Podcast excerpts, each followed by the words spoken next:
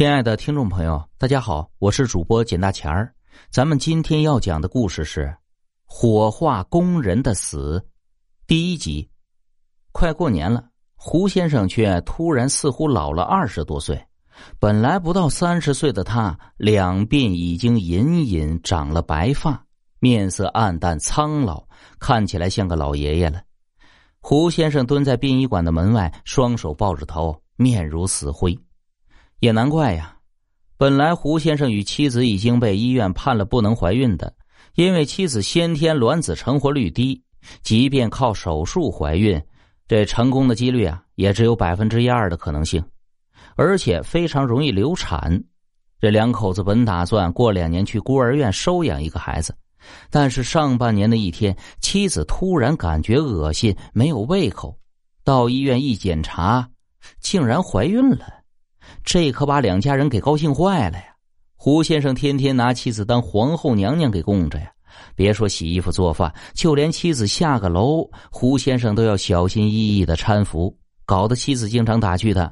这感觉又回到了我们上学时候你追我的那个年代。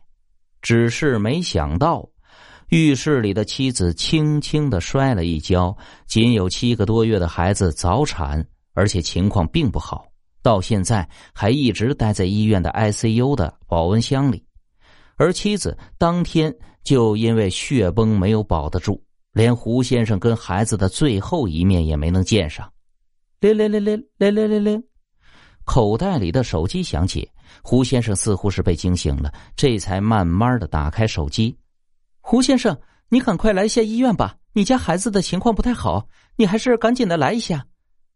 手机里传来医院人员公式化的声音，胡先生放下手机的手都颤抖了。他转头望了一下殡仪馆内，眼角的泪珠不由自主的流了下来。等到胡先生匆匆忙忙的赶回医院，迎接他的只是孩子脸上蒙着的白布。一旁的医生开口安慰道：“我们已经是尽力抢救了，但是很遗憾，孩子情况太坏了，我们没能抢救回来。”孩子是在上午十二点三十二分去世的，请节哀。胡先生拼命的摇动着脑袋，一下子跪倒在了地上，紧紧的抱住了医生的腿。求求你，求求你，救救他吧！他还那么小，还没来得及看这世界一眼呢。求求你再抢救一下，他是他妈妈用命换来的。医生一手将他推开，请节哀。孩子已经去了，没有办法抢救了，节哀！求求你！胡先生跪在地上，重重的磕着头，留给他的只有医生冷漠的背影。一旁的护士连忙搀起胡先生：“先生，先生，请节哀，这里是医院，你这样不好，有时间还是赶快去把孩子抱走吧。”胡先生手里紧紧的攥着医院开具的两份死亡证明。展平后，轻轻的放进了包裹里，给孩子裹了好几层的红色小棉被。这是他奶奶知道妻子怀孕后，在乡下给孩子一针一线纳出来的。直到现在，两家老人都不知道妻子跟孩子去了的消息。赶回殡仪馆，胡先生将孩子轻轻的放在了妻子的身边，面带微笑，轻轻诉说。母子团聚，真的，真的很好。下辈子，我们还做一家人。你这个火化一个人跟火化两个人是不一样的。虽说是个小孩子，但是，在殡仪馆做火化工作的老王头面带惨笑，不自觉的搓了搓手指。胡先生面无表情的从皮夹子里掏出了一大把钱，直接塞到了老王头的怀里。拿到手的钱好厚啊！这老王头暗暗窃喜，这下发财了。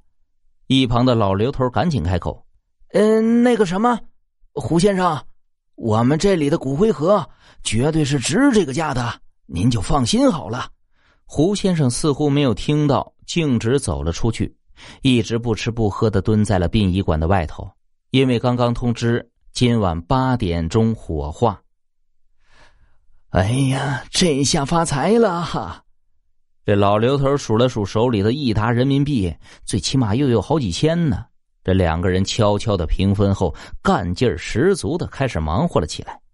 晚上八点钟，胡先生的妻子跟孩子被推进了焚化炉，关上炉门，老王头伸了个懒腰。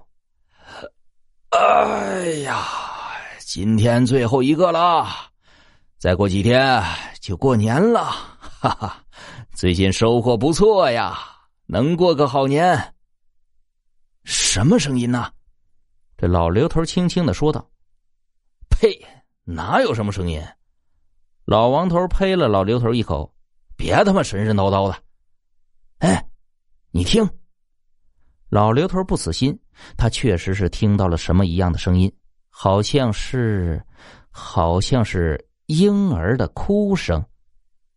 是不是有小孩子在哭啊？这老王头似乎也听到了，说话有些结巴：“是什么小孩子在哭啊？你他妈老年痴呆了吧？”说完，便按下了焚化炉的开关，殡仪馆的烟囱冒出了黑烟。胡先生紧紧的抱着怀里的骨灰盒，失魂落魄的离开了，连来的时候带的黑色皮夹包都忘记了。